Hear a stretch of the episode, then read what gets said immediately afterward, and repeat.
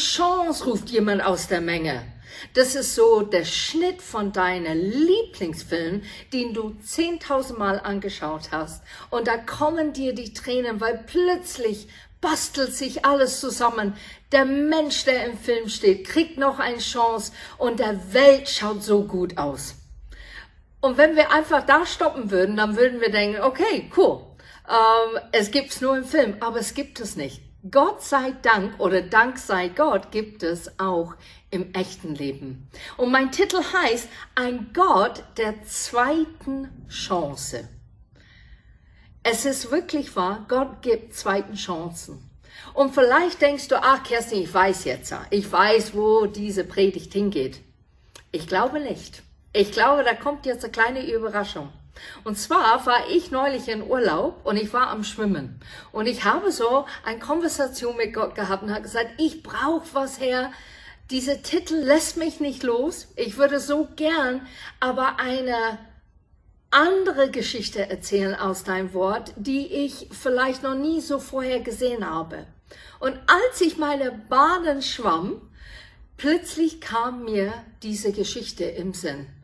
Und ich war richtig ergriffen von Gottes Güte und einfach seine Offenbarung in, in seinem Wort, wo ich gedacht habe, boah, das muss jetzt raus und das müsste ich unbedingt mit euch teilen. So herzlich willkommen. Ich bin die Kerstin, Pastorin von Quelltor und wir fangen gleich an. Es gab einen Mann, der hieß Eli und er war aus dem Stamm Levi. Und Levi war dieser Stamm, die alle Priester äh, hervorgerufen haben, in dem Heilig Allerheiligsten des Tempels zu dienen und wirklich quasi Gott mit den Menschen zu versöhnen, immer wieder mit ihrer Opfer, die die da gebracht haben. Eli hatte zwei Söhne, einer hieß Hophni, die andere Pinhas. Und die beide waren auch Priester, nur was die gemacht haben in ihrem Leben, war wirklich nicht in Ordnung. Und zwar, die haben diese Opferfleisch, die erstmal zu Gott geopfert werden sollte, dann durften die Priester davon nehmen, haben die gleich genommen, ohne dass es Gott gewidmet worden ist. Und nicht nur das, da waren so Frauen, die haben um den Heiligtum ihre Arbeit verrichtet und die haben mit diesen Frauen geschlafen. Ellie war entsetzt und er hat mehrere Sachen über denen gehört, dass die nicht ihre Wege geändert haben. Die wurden schon ermahnt, aber die haben einfach entschlossen, weiter mit ihrer Verhaltung so durchzugehen. Und Eli war empört und er sagte zu seinen Söhnen, dass das nicht in Ordnung ist. Du kriegst ein kleiner Abschnitt über das, wie Eli als Vater sich ergibt. Und von dieser kleinen Abschnitt würde man denken oder so betrachten oder wie ich das persönlich betrachte, der ist ein Mann, der entsetzt ist und empört ist und sich schämt, dennoch aber nicht konsequent ist, nicht richtig durchzieht, was er wirklich sagt. Er ermahnt seine Kinder, aber mehr ist es nicht. Und die Söhne machen weiter. Und eines Tages kommt ein Prophet zu Eli und er sagt ihm, was passieren wird mit ihm und seine Söhne und die Generationen nach ihm. Und im Grunde genommen, der Geschichte oder das, was vorangekündigt wird, ist voll mit Elend, voll mit Armut, voll mit einfach äh, ein Untergang und Tod von dieser Generationen, die noch kommen werden. In die Zusammenhang mit die Söhne und das, was die gemacht haben. Und als man das liest, dann denkt man, das ist schon krass, dass diese Menschen als Priester in diesem Stamm weiter Priester werden sollten. Und ich glaube, da kriegt man schon eine kleine Blickwinkel, wie Gottes Gnade wirklich funktioniert. Aber Gott hat einen Plan. Und zwar sehen wir schon in 1 Samuel 1, wie eine Frau, Hannah, sie geht jährlich mit ihrem Mann zum Tempel und Sie ist da am Weinen und am Beten. Und sie betet so leise, dass es aussieht, als ob sie betrunken ist. Und Eli geht auf sie zu und sagt, reiß dich zusammen, Frau, steh doch auf, du bist jetzt besoffen, werde jetzt nicht mehr betrunken und dann kannst du zurückkommen. Und Hannah ist schockiert und sagt zum Eli, nein, nein, ich bin so bedrückt und so überrollt mit meiner Traurigkeit, dass ich betete Gott, dass er mir wirklich eine Antwort gibt auf das, was ich möchte. Und Eli fragt ihr, was ist es, was du möchtest? Und sie sagt, sie möchte endlich ein Kind gebären. Und Eli sagt zu ihr und betet und sagt, es wird so geschehen, sie wird ein Kind bekommen. Und dieses Kind bekommt sie und er heißt Samuel, genau wie die Bücher in der Bibel. Hannah bekommt Samuel und als er eine kleine Junge ist, geht sie zurück ins Tempel, trifft Eli dort und quasi händigt Samuel rüber zu ihm im Vertrauen, dass er auch eine Priester wird. Und sie sieht ihn natürlich tagsüber nicht mehr. Und das klingt sehr, sehr krass, weil du denkst, sie hat ein Kind bekommen und sie widmet es Gott wieder. Aber wir müssen etwas verstehen hier. Es war eine Ehre, sowas zu machen. Eine Ehre in der Zeit, ähm, da Gott zu dienen. Ich kann mich erinnern, auch in der Zeit vor dem Zweiten Weltkrieg war es auch eine Ehre, wenn du viele Kinder hattest, dass manche Priester und Nonne geworden sind, weil es eine Ehrenberuf war, wo du auch ausgebildet wirst und auch gelehrt wirst und auch intellektuell gelehrt wirst. Und ich glaube, das Ähnliches passiert auch im Tempel. Hannah danach hat mehrere Kinder bekommen und das war echt erfreulich für sie, weil Gott ihr wirklich geantwortet hat. Gott hat sie gesegnet. Und als ich das las, wurde ich plötzlich hellhörig und sah, meine Güte, wir lesen, wie Gott beginnt, etwas Wunderbares in Samuel zu tun, aber nicht nur in Samuel, sondern auch in Eli. Ein Gott der zweiten Chance. Er gibt Eli den Chance, nochmal Vater zu werden, aber sein Kind ganz anders zu erziehen, als wie er seine Söhne erzogen hat. Er hat die zweiten Chance, das zu machen in Samuels Leben.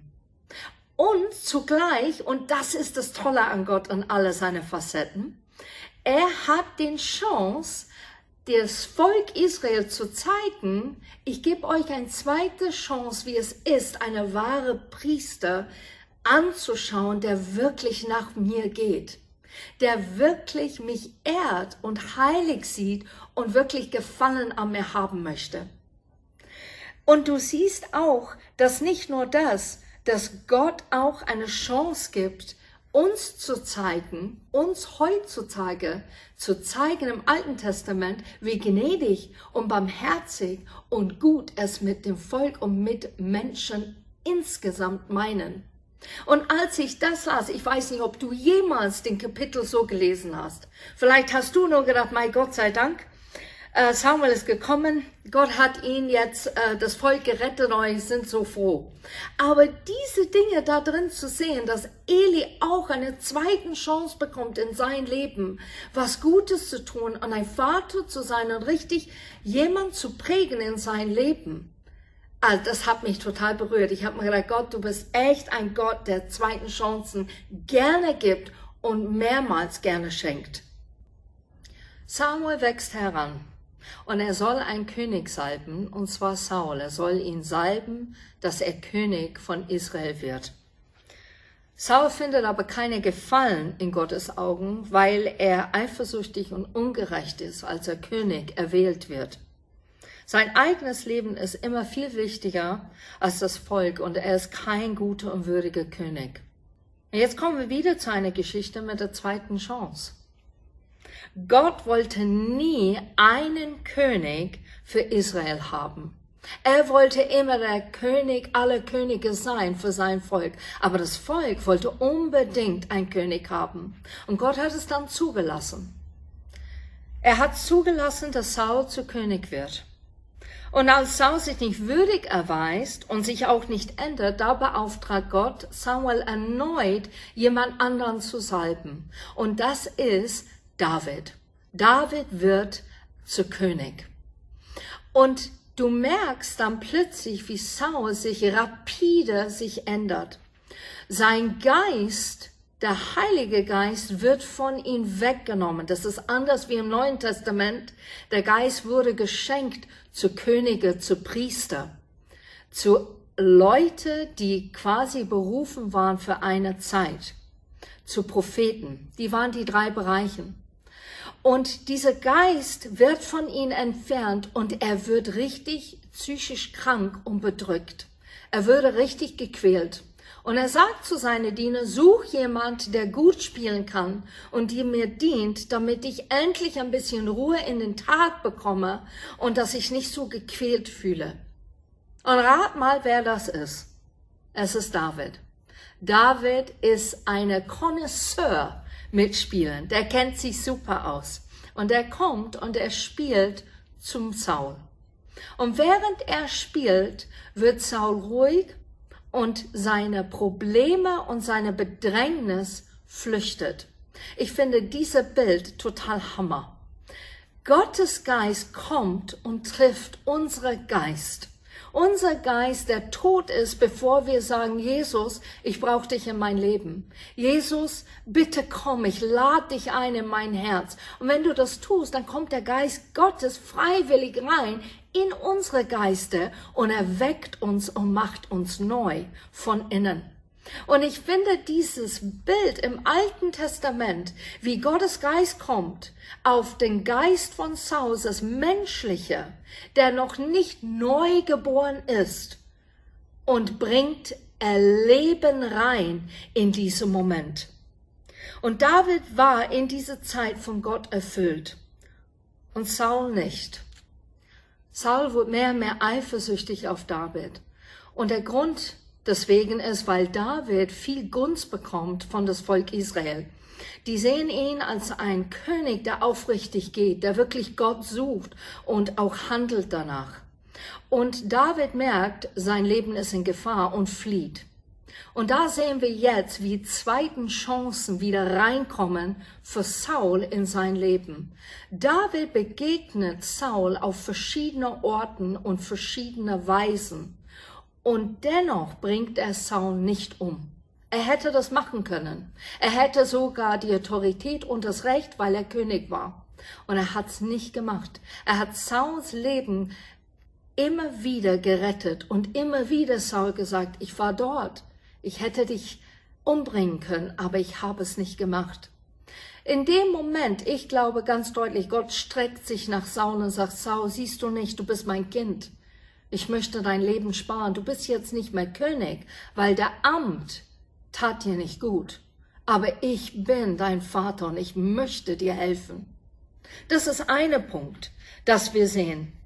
Aber was so toll ist in diese ganze Geschichten von Eli und von David, ist, dass wir erleben, dass die nicht wie vielleicht die verlorene Sohn wie ein Gleichnis ist. Man würde meinen, ah, zweite Chance, Kerstin predigt über den verlorenen Sohn, kennen wir, eine super Geschichte, wie Gottes Gnade und Liebe einfach eine zweiten Chance zeigt zu den Sohn, der sein Erbschaft nimmt und wegrennt. Und es wirklich in Sausenbraus ausgibt. Aber da möchte ich heute nicht sprechen, weil ich finde, im Alten Testament, obwohl Gott sehr, sehr stark rüberkommt und sehr streng manchmal, siehst du nur in diese zwei Momenten mit einer Eli, ein Vater, der versagt hat, der darf wieder Vater neu erleben. Und Saul, der so eifersüchtig ist, darf wieder Gnade erfahren trotz seiner Amtes, das er verloren hat. Und diese Begebenheiten, die so echt sind, dass es mir zeigt immer wieder neu, und ich möchte es nochmal sagen, Gott ist ein Gott, der zweiten Chancen gibt und gerne schenkt. Ich glaube, es ist sehr wichtig, an dieser Stelle zu wissen, wenn Gott uns eine zweite Chance schenkt oder geben möchte, dass wir es nicht auf die leichte Schulter nimmt. Dass wir nicht einfach denken, ah, das passiert immer wieder, das ist schon okay, ich lebe mein Leben und irgendwann einmal mache ich doch ernst mit Gott. Sondern man soll wirklich hundertprozentig eine 180 Grad Wendung machen in sein Leben. Und ich rede natürlich nicht von Fehler. Wir machen immer wieder Fehler in unser Alltag. Ich weiß nicht, wie viele Fehler ich schon begangen habe heute. Aber es geht um das Herz. Es geht um diese Herzenseinstellung, der sagt, ich richte mich erneut nach Gott aus. Ich möchte Gott gefallen mehr als Menschen, mehr als meine Arbeitgeber, als meine Familie oder Freunde. Ich möchte Gott an erste Stelle stellen. Und wir kommen jetzt zu einer Person, die ich total super finde für so viele zweiten Chancen. Und das ist Petrus. Petrus im Neuen Testament, wenn du von ihm liest, dann siehst du zum Beispiel seine impulsive Art in Markus 8, Vers 32, wo Jesus sagt zu seinen Jünger, wer bin ich? Und Petrus posaunt raus, du bist der Christus, der Sohn Gottes, der Messias, auf dem wir gewartet haben. Und Jesus ist erfreut und sagt, so ist es, der Geist Gottes hat dir das offenbart, Petrus. Super. Und dann in den nächsten Augenblick sagt Jesus zu denen, er wird sterben und er wird für das Volk und für die Welt hingegeben werden, damit Gott eine Chance hat, weiterhin Menschen zu erreichen. Und was macht Petrus? Seine impulsive Art. Und ich kann es so gut vorstellen, ich Vielleicht würde genau dasselbe machen. Um Gottes Willen, Jesus, das darf dir nie passieren. Du darfst nicht sterben. Ich habe dich so oft erlebt. Du machst Wunder, du sollst bei uns bleiben. Du bist doch jung. Du bist einfach jetzt 30, 33, das ist doch spitze. Du hast ein langes Leben vor dir. Das ist das Menschliche, die in uns ist. Und so war Petrus auch und schreit es heraus. Und Jesus natürlich sagt zu ihm, jetzt ist das Satans Stimme und nicht Gottes Stimme, der gerade spricht. Jetzt ist das Menschliche, was Gott nicht geplant hat. Und dann kommen wir zu einer zweiten Begebenheit, Markus 9, Vers 5. Petrus darf mit Johannes und mit Jesus auf einen Berg gehen und da begegnet Jesus Elia und Mose und er redet mit denen. Und Petrus ist so überwältigt von diesem Moment und dieser Herrlichkeit, das er gerade sieht, dass er rausschießt aus seinem Mund. Oh, lass uns hier bleiben und Hütten bauen. Und ich finde es der Hammer, wie Gott dann, Gott der Vater, plötzlich spricht und sagt, höre auf mein Sohn. Er ignoriert das, was Petrus gerade sagt.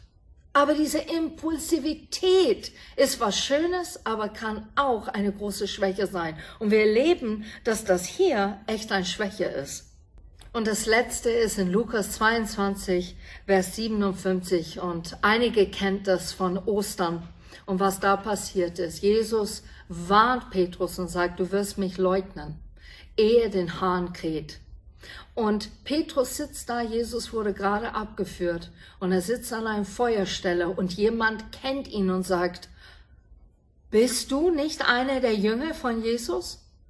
Und Petrus ist so überwältigt von Angst, dass er rausschießt. Nein, nein, nein, ich kenne ihn nicht. Ich weiß, kenne ihn nicht. Ich weiß nicht, wer das ist.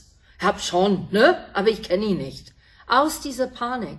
Und wie oft machen wir Entscheidungen oder sagen Dinge aus der Unsicherheit, aus der Unbeholfenheit, aus dem Angst heraus.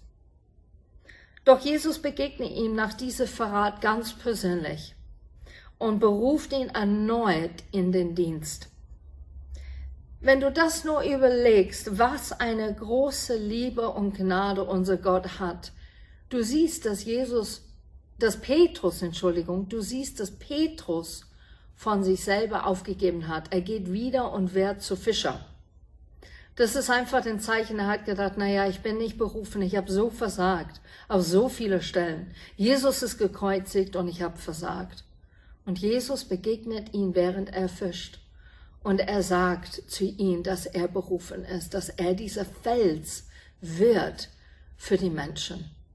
Und danach, nach dieser zweiten Chance, wird Petrus richtig ein Vorbild in Apostelgeschichte. Du siehst nicht diese Impulsivität mehr. Du siehst nicht Reaktionen aus dem Angst, sondern was du erlebst, ist ein reifer Mann, der erkannt hat, was für eine Gnade und Liebe Gott mir gegeben hat und begegnet hat und mir eine Chance gegeben, eine zweite Chance, Dinge richtig zu machen für ihn in dieser Welt. Das berührt mich total.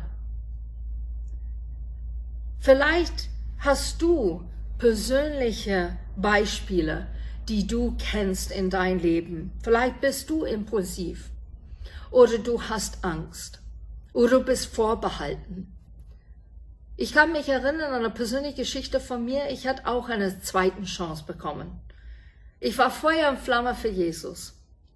Und ich habe irgendwo in einem Restaurant gearbeitet und ich war gerade 17 und ich habe meine Schwester besucht äh, in dieser Zeit, während ich in einem Restaurant gearbeitet hatte und einfach da gelebt habe in England. Und auf diese Zugfahrt zurück nach Hause begegne ich eine gut aussehende Mann. Und er hat so Interesse an mich und er möchte Kaffee trinken mit mir gehen. Und ich denke, ja super, dann kann ich alles erzählen über Jesus. Und das tue ich auch. Ich erzähle ihm alles, was Jesus ist und wie er ist und wie er das Zentrum meines Lebens ist. Aber ich merke, dass dieser junge Mann, weil er so gut aussieht und weil er so liebevoll und respektvoll spricht, habe ich gemerkt, dass mein Herz, ne, ein bisschen, hm, der ist schon, der ist schon nett. Ich glaube, ich könnte mit ihm zusammenkommen.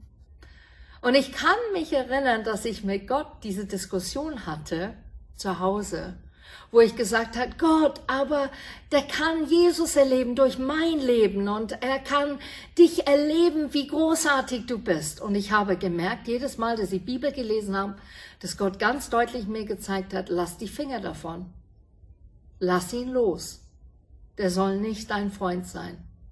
Und was ihr nicht wisst, ist, in dieser Zeit, wo ich ihn gerade kennengelernt habe, hat Gott mir persönlich einfach wirklich gezeigt, dass ich nach Deutschland gehen sollte. Und es hing alles in die Schwebe, ob ich nach Deutschland ging oder nicht, durch einen Anruf. Und ich ging mit diesem jungen Mann dann Kaffee trinken, wir haben uns getroffen und sind ins Kino gegangen. Ich habe gemerkt, wie mein Herz mehr und mehr offen wird für Gefühle für ihn und solche Sachen. Und wo Gott immer wieder sagt, lass es los, lass ihn los. Und eines Nachts sage ich, okay Gott, es tut mir leid, ich möchte dir folgen und ich möchte deine Wege gehen. Und ich merke, es hadert so in mir, wenn ich ihn nicht aufgebe sozusagen, werde ich tatsächlich nicht nach Deutschland kommen. Ich werde das, was du in mir hineingelegt hast, nicht vollbringen oder vollenden. Und das ist mir doch wichtiger. Obwohl es mir jetzt so schmerzt, weil ich ihn kennengelernt habe. Und ich habe ihn dann losgelassen. Ich habe ihm ein nettes Brief geschrieben. Ich habe ihn persönlich getroffen und ich habe gesagt, vielleicht hast du jetzt ein schräges Bild von Gott. Das tat mir so leid. Und ich habe gesagt, aber ich kann nicht. Ich möchte das tun, wo ich glaube, Gott möchte, wo ich sein soll. Und an dem Tag, dass ich ihm diesen Brief gegeben habe, bekam ich einen Anruf. Ich darf nach Deutschland kommen. Und ich habe gemerkt, Gott hat mir eine zweite Chance gegeben. Eine zweite Chance, ja, zu meiner Berufung. Eine zweite Chance, meine tolle Ehemann kennenzulernen und eine zweite Chance, einfach hier zu sein und eine Gemeinde zu gründen. Und wenn ich rückblicke und das alles anschaue, dann erfüllt es mich mit Dankbarkeit, dass ich die Mut habe, Gottes Hand zu nehmen und das, was so toll ausgesehen hat, loszulassen und Ja zu Gott zu sagen. Ich würde so gern euch fragen, äh, die das anschauen, ist es dir bewusst, dass Gott dir eine zweite Chance geben möchte? Und vielleicht sagst du, es ist zu spät. Es ist nie zu spät. Petrus hat das auch erfahren, dass es nie zu spät ist. Oder bist du bereit, Gott eine zweite Chance in dein Leben zu geben? Reue. Einfach richtig Buße, einfach auf die Knie vielleicht fallen und sagen, Gott, es tut mir leid. Ich bin mein eigene Wege gegangen, ich möchte zurückkehren zu dir. Ich möchte diese zweite Chance ergreifen und erleben, was es bedeutet, mit dir zu gehen. Du musst nie denken, ich glaube, Gott kann das nicht verzeihen. Was ich getan habe, Kerstin, du weißt es nicht. Er kann das, genau das kann er nicht verzeihen. Das ist eine Lüge, die so oft Leute glauben, weil die denken, dass es viel größer als Gott ist. Und es stimmt nicht. Gott kann alles verzeihen, wenn wir aufrichtig zu ihm kommen. Oder vielleicht sagst du, es ist zu spät. Es hat mir so oft ein zweite oder dritte, sogar eine zehnte Chance gegeben und ich habe es nie richtig ernst genommen. Und warum? Weil in dem Moment mein Ego und das, was ich gefühlt habe, war wesentlich wichtiger als was Gottes Wort oder was, wer Gott wirklich ist. Ähm, in dem Moment war mein Ego viel größer als das. Und ich möchte dir sagen, es ist nie zu spät für diese beide Stellen, für diese beide Gedanken, die Menschen so runterziehen im Leben. Sag Ja zu Gottes zweite Chance. Sag Ja zu ihm und dann bleib dabei. Und vielleicht sagst du, okay, wie kann ich daran bleiben? Hier sind ein paar praktische Tipps. Es sind nur drei, aber die helfen mir immer, wenn ich versage in einem Bereich, wo ich dringend Gott brauche. Das erste ist, schreib dir eine Notiz. Häng sie auf, wo du sie täglich siehst. Und nicht ein ganzes Absatz oder ein Roman, sondern schreib da was auf, vielleicht ein Wort oder zwei Wörter, zweite Chance, Ausrufezeichen, damit du erinnerst, um was es geht. Oder ein kurzer Bibelvers oder ein Satz, der dich einfach bewegt in dem Moment, wo du sagst, das hänge ich auf. Und da erinnere ich mich, dass Gott mir eine zweite Chance gegeben hat. Und ich wäre blöd, das nicht weiterhin durchzuführen. Das zweite ist, vertraue dich jemand an. Gott hat uns Menschen gegeben, damit wir unser Herz öffnen dürfen. Aber nicht jeder Mensch. Du brauchst Menschen um dich herum, die erfahren sind in Gottes Wort, die vertraulich Sachen für sich behalten, die dich wirklich tragen in dem Moment, wo du denkst, oh, ich packe es nicht. Den kannst du anvertrauen, heute packe ich es nicht, heute geht's mir so schlecht, ich würde so gern das und das und das wieder machen und dass jemand auch ein bisschen dich zur Rechenschaft zieht und sagt, hey, du schaffst es. Wie ein Cheerleader einfach in dein Leben hineinspricht, aber auch in der Hintergrund weiterhin einfach für dich betet. Wir brauchen solche Leute. Wir brauchen ständig jemand, der uns sieht mit unseren Schwächen und trotzdem uns liebt. Und der dritte Punkt ist, schau nicht ständig auf deine Schwächen. Ich kenne so viele, die beten und sagen, Gott, es tut mir leid. Vergib mir das und das und das, was ich da für missgebaut habe.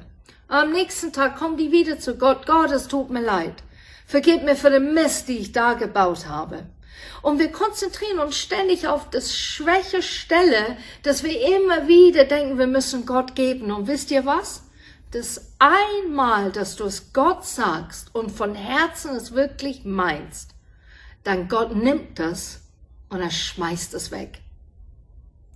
Und wir müssen so denken, wenn Gott mich einmal gehört hat, meine Ernsthaftigkeit, meine Aufrichtigkeit, dann brauche ich nicht immer wieder das Vorkauen vor Gott, sondern was sich jetzt konzentrieren wird, ist, ich schaue auf den Ziel, wo ich hingehen möchte. Und ich bete das hinein in mein Leben. Ich nehme Bibelversen und ich bete das hinein und sage, Gott, das hast du für andere gemacht. Das hast du für Eli gemacht, Gott. Das hast du für David und Petrus gemacht. Das kannst du für mich genauso machen. Und ich danke dir, heute bist du bei mir. So nimm diese drei Punkte, schau die an und sag einfach und fange an, heute ist der Tag der zweiten Chance. Ich würde gerne jetzt für dich beten und dass du einfach die zweiten Chance nicht verpasst, sondern wirklich siehst und ergreifst. Vater, wir lieben dich und du bist ein großartiger Gott und das erleben wir im Alten wie im Neuen Testament immer wieder neu durch das, was du uns offenbarst über andere Menschen. Ich bete, dass du uns hilfst, wirklich die zweiten Chancen zu ergreifen in unser Leben und nie diese Lüge zu glauben, dass es zu spät ist, dass der Zug schon abgefahren ist, sondern dass du ein Gott bist, der sagt, hier und jetzt kann ich was Neues machen. Und ich bete, dass du uns ermutigst, diese Woche das wirklich zu erleben. Deine Hand, wie uns du begleitest in jede Facette unseres Lebens. Ich danke, dass du bei uns bist, dass du unsere Tröste und Hilfe bist in alle Sachen. Amen. Vielen Dank, dass ihr dabei wart heute. Ich habe mich sehr gefreut, dass ihr zugeschaut habt. Wie gesagt, wir freuen uns, da gibt es so drei Ebenen, wo ihr uns sehen und hören könnt. Einmal ist das der MP3 natürlich, hier auf YouTube und dann auch live dabei in die zwei Gottesdienste um neun und um 11 Uhr am Sonntags.